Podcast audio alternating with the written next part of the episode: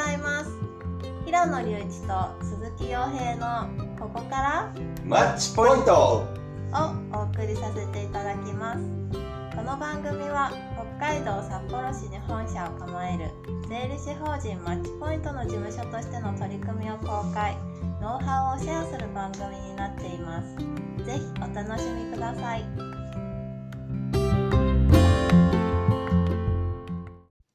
はいはい、第6回目は税理士法人マッチポイントの採用育成についてお話ししていきます。よしで、本日はゲストをお招きしております。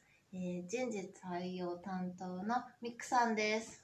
イェイいらっしゃいお願いします。よろしくお願いしますはい。はい、で、採用育成ということで、まず採用に関してなんですけども、マッチポイントとしてどういう人を採用したいっていうのはミクさん的にありますか？どういう人っていうのを、いや一言では言えないんですけど、私の中でやっぱり向上心がある人とか、うん。あの考え方が柔軟に対応できる人っていうのはすごく気にして見ています。あいいですね。なんかこうベースでこうなんか履歴書を見たときにもうこういう経験をしてるスキルとかそういう資格云々ではなくてやっぱり直接お会いしてって感じになるんですかねそうですねスキルとか資格は、まあ、あったらあった方がいいに越したことはないんですけどうん。それでもやっぱりあの一緒に働いてる今働いてる人たちにちゃんと合わせていけるかなっていうところの方が大事かなと思っていつも見てますね。カルチャーマッチみたいなところですねそうですね。そうですね。マッチポイントのカルチャーにマッチしてるっていうところがやっぱ一番重視してるところではあるし、まあそもそも社内にいる人たちが面白い経歴を持ってる人が結構多いよね。そうですね。なんかこのちょっと変わった人たちだらけの中に入っても同時にやっていけるかなっていうのは割とうん大事かなとは思ってます。そうだよね。なんか有名な大学を出て有名な企業に勤めてみたいな感じじゃない人の人が意外と多かったりするよね。活躍してる中で。はい。そうだね活躍してる人どういう人が多いですかってよく僕うんうんもマネーフォワード時代によく聞かれる質問だったんですけど、うんうんなんかこういうキャリアを踏んできたから人が活躍できるっていうよりは、うんやっぱりこうカルチャーにマッチしてる人の方がやっぱり活躍できてましたもんね。マネーワードみたいな民間企業でも。うん。そうですよね。まあ、まあ、世の中的にね、どういう人が、まあ、仕事をしだして、一番成長していくかって言ったば、言った時に、まあ、苦労したことがある人っうんていうふうにはよく言われますよね。部活をね、一生懸命やってただとか、前の会社ですごい苦労したとか。うん。そういう人が、まあ、うちのマッチポイントのいい環境になって、まあ、進化を発揮することっていうのは結構あるような気がするね。はいまあ、入ってきた人をね、今度教育していくみたいな話も、最近新しくね、教育体制を刷新しましたね。はい。しました。どういう方針そうですね。あの、前までは1年で一人前にしようとしてたんですけど、えっ、と、3ヶ月で一人前にすることもう、にだいぶスパルタだね。研修の内容をちょっとギュッとさせまして、うん。まあその代わりちょっとその3ヶ月は大変なんですけど、うん終わったらちょっとずつ楽になるようなうん形でできればいいなと思って、その分あの手厚くワンオンワン入れたりとかっていう形で精神的な面もバックアップできればいいなとは思ってるんですよね。あとね、それこそマネーフォワードさんのはい。やり方を教えてもらって、はい。研修の3ヶ月のスケジュールの一番下の欄に、その時どういう社員の人が気持ちになる、新入社員の人がそうどういう気持ちになるかみたいな欄も作ったんですよね。作りましたね。最初はまあ楽しく入ってきて、はい。で、まあ、2一ヶ日目からもう、いや、2日目からもうちょっと焦っていう、っ はいちょっと大変だぞと。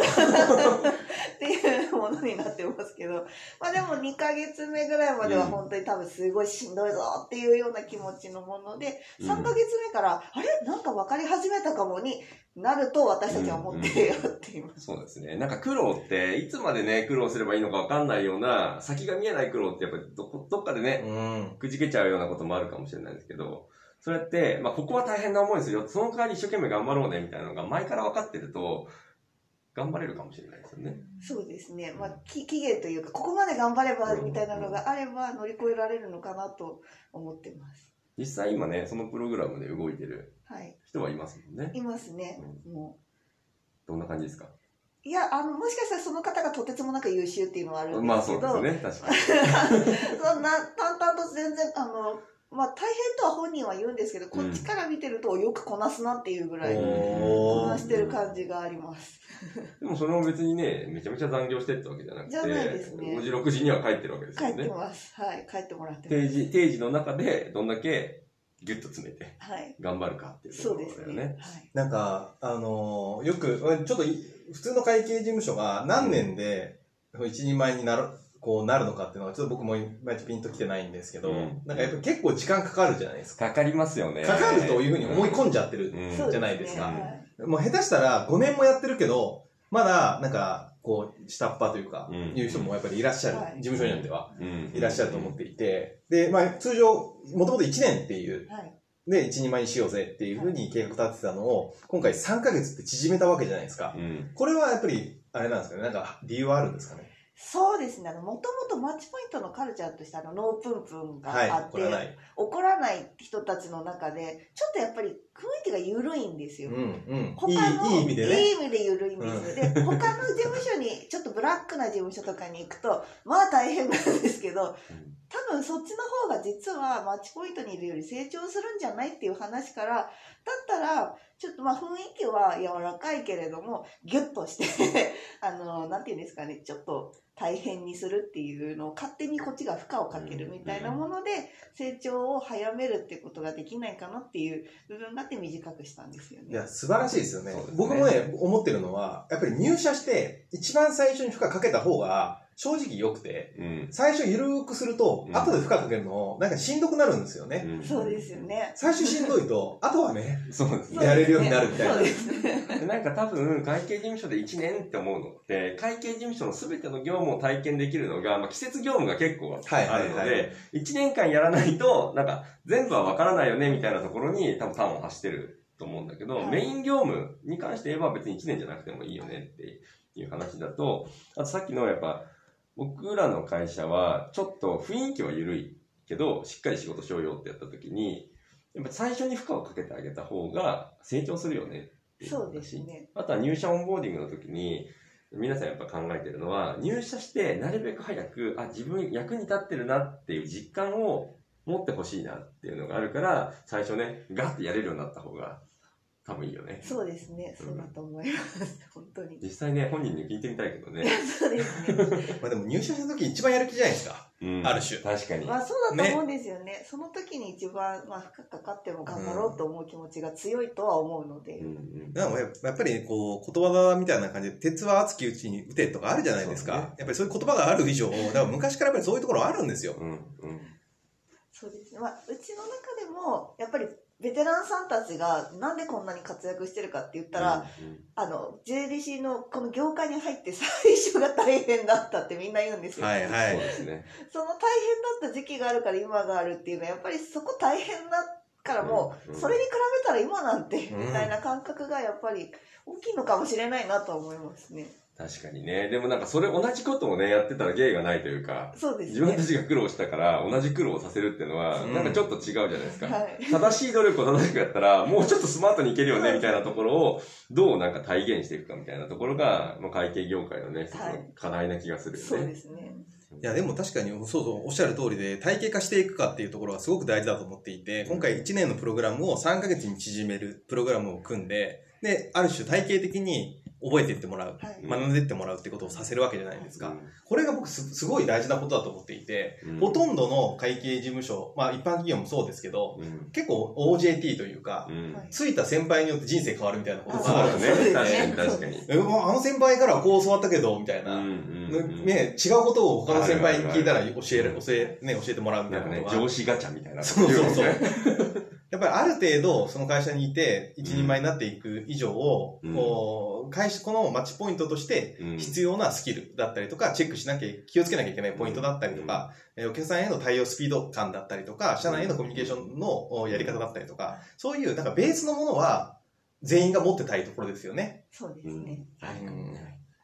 で本当会計業界って、下手したら教わらない、何も教わらない状態で、お、行ってこいっつってお客さんのところに出されて、お客さんから何か言われたこと分かんないけど、一生懸命調べて頑張るみたいなことが結構多かったから、まあ誰かにね、ちゃんと教えてもらって、3ヶ月である程度できるようになって、さ自信になりますようね。ん。うん、自信つけてもらいたいよね。そうですね。自信つけてもらいたいですね、その上でね、やりたいことを、まあ、正直3ヶ月で教育が終わるってわけでもないから、そうですね、うん。はい。もちろんです。もちろんです。3ヶ月で基礎をね、徹底的に鍛え上げて、はい。次のステップに行こうみたいな。はいでもまあ、会社としてやっぱり成長していこう、100人いくぞっていうところ、まあもう直近で100人いくぞっていうところの明確な目標があるからこそ、そういうふうなプログラミングを作っても、研修プログラムを作っても、いわゆる生きるわけじゃないですか生。きていきますね。ねうん。これが別にもうこのまま成長しませんよってなったら、作るだけ無駄だと思うんですよ。確かに。だからほとんどのところ、まあね、あまり成長、規模を大きくしていくつもりもなければ、成長する気もないみたいなところは、うんあまり作る、そういう教育に対して意識が多分向かないと思うんですけど、うんそういう意味ではマッチポイントは、まあ、成長していこうっていうところ、うん。会社として成長するためには、従業員の育成長が必要不可欠で、っていうところはやっぱりちゃんとこう、リンクしてるなと思っていて見てて。ですね。まあ、世の中にね、大きくなっていこうという税理士事務所って、まあ、なんだかんだ地方都市にいっぱいいたりするので、そういう人たちともコミュニケーション取りながらね、そうですねうちはこういうふうにやってはうまくいったよ、うちはこうやって失敗したよみたいなことも、お互いに共有しながら、いはいなんかやっていけたらいいなと思ってるんですよそうですね。うんいや、でも、僕、あの、前回の全体、朝の全体会議うん。で、ミクさんが発表されているのを聞いてう、ん。ちょっと感動しましたもんね。ね、あの、言えば、代表の二人が聞いてないみたいなことが、ね、うんえ、みたいな。ねでもそれを自主自主的うんに本人がやってるっていうところが、うんすごいなと思って。そうだね。僕らの思いを組んで、超えてったよね。うん、いや、こうやってた。あだから、他の事務所からしたら、ミクさんみたいな方がいるっていうことが羨ましいと思います、そもそも。本当だよね。はいありがたいですねすごいことだと思いますよ。でも、あの、本人がやっぱり言ってたのは、やっぱり自分自身って覚悟をすごく言葉にしてたじゃないですか。そうですねねはいあの覚悟の入れ方もう、あの、この、あの会議、ミクさんの発表を、うん。あの、もう一回ラジオで聞かせ、聞いてほしいもん。確かにね。確かに。それぐらいなんかこう、危機迫るものがあるというか、まあ、めちゃめちゃいいこと言ってたからね。うん。そうですねいや、すごいリーダーシップとしてもう間違いない姿だったと思います、本当に。本当ですか？いやありがたいですねで、ちゃんとね、あの、リスクヘッジもしてて、自分間違うこともあるかもしれないけど、もし間違ってダメだったら、やり直すっていうことをちゃんと言うわけじゃないですか。はいその上で、今のこのやり方が僕は私は正しいと思うっていう。で自分の信念をしっかり持たれてるのが、なんか素晴らしいなと思って。いやでもそれ私だけではないんですよあ一緒に働いてるみんなでそういう話をしてて、まあ、伝えてはいますけど、はい。もちろん別の人からもそういうような話は出てくるので私だけではもちろんないのであの思い自体は。今のね、その顧客対応してるグループの人たちっていうのは、みんな思いが素晴らしいよね。そうですね、うん。本当にそう思います。人の成長を支援していくってところを結構まっすぐにやってくれてるやってもんね。くれてますね。でうん。こういうふうに体制長の帰ってこの間発表した時うん。にあのいろいろ決めた中で育成を3ヶ月でしますよって言った時にも、それを一緒に決めた人たちはもうここの今育成チームが5人になるんですけどこの5人は絶対に育てるぞっていう覚悟のもともうもし脱落してしまってももうそれは仕方がないよねぐらいの気持ちでここを育てないとこのマッチポイントの将来はないんだっていう覚悟を持ってやってくれてるので、うん。そこは私だけではないです。すごいね。そうだね。ちょっと感動するでしょ。いや、ほんとねね素晴らしいよね。ありがたい。でマッチポイントってやっぱりなんか話しかけた時に、今忙しいからちょっと話しかけんなよみたいな空気悪い人いないもんね。いないですね。もうお互いにミクさんが言ってたことの一つにね、その、その人の成長を信じる。はい。こちらが信じる力が必要なんだみたいそうです、そうです。な。だからこそ任任せるし。はい。任せるって結構大変だもんね。任せるのは大変ですよ。うん信じて任せる。はい。それはもう出す、出す側、うん任せる側のはい。力がね、試されてるよねみたいなはい。だって自分がやった方が圧倒的に早いし、ミスもないし、うんね、あのーいいわけじゃないですか、パッと見は。直す方が大変なんですよね。。そううん。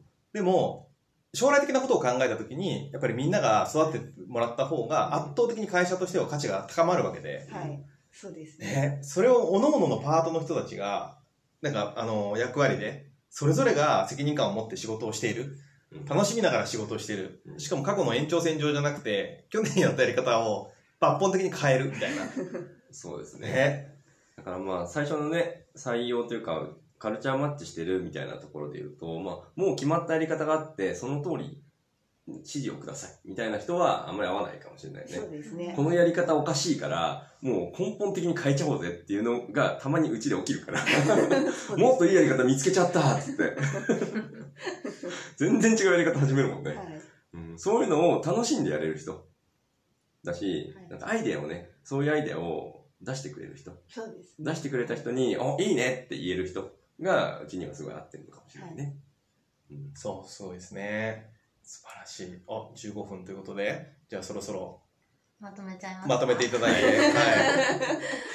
えっと本日のまとめに参ります、えースキルは後々身につくものなのでマッチポイントはカルチャーマッチしてる人材を求めていますあと教育のプログラムはスケジュール管理とともに気持ちの管理もとっても重要です新入社員には最初から役立ってるっていう実感を持ってもらいましょう以上になりますはい、ありがとうございます。ありがとうございました。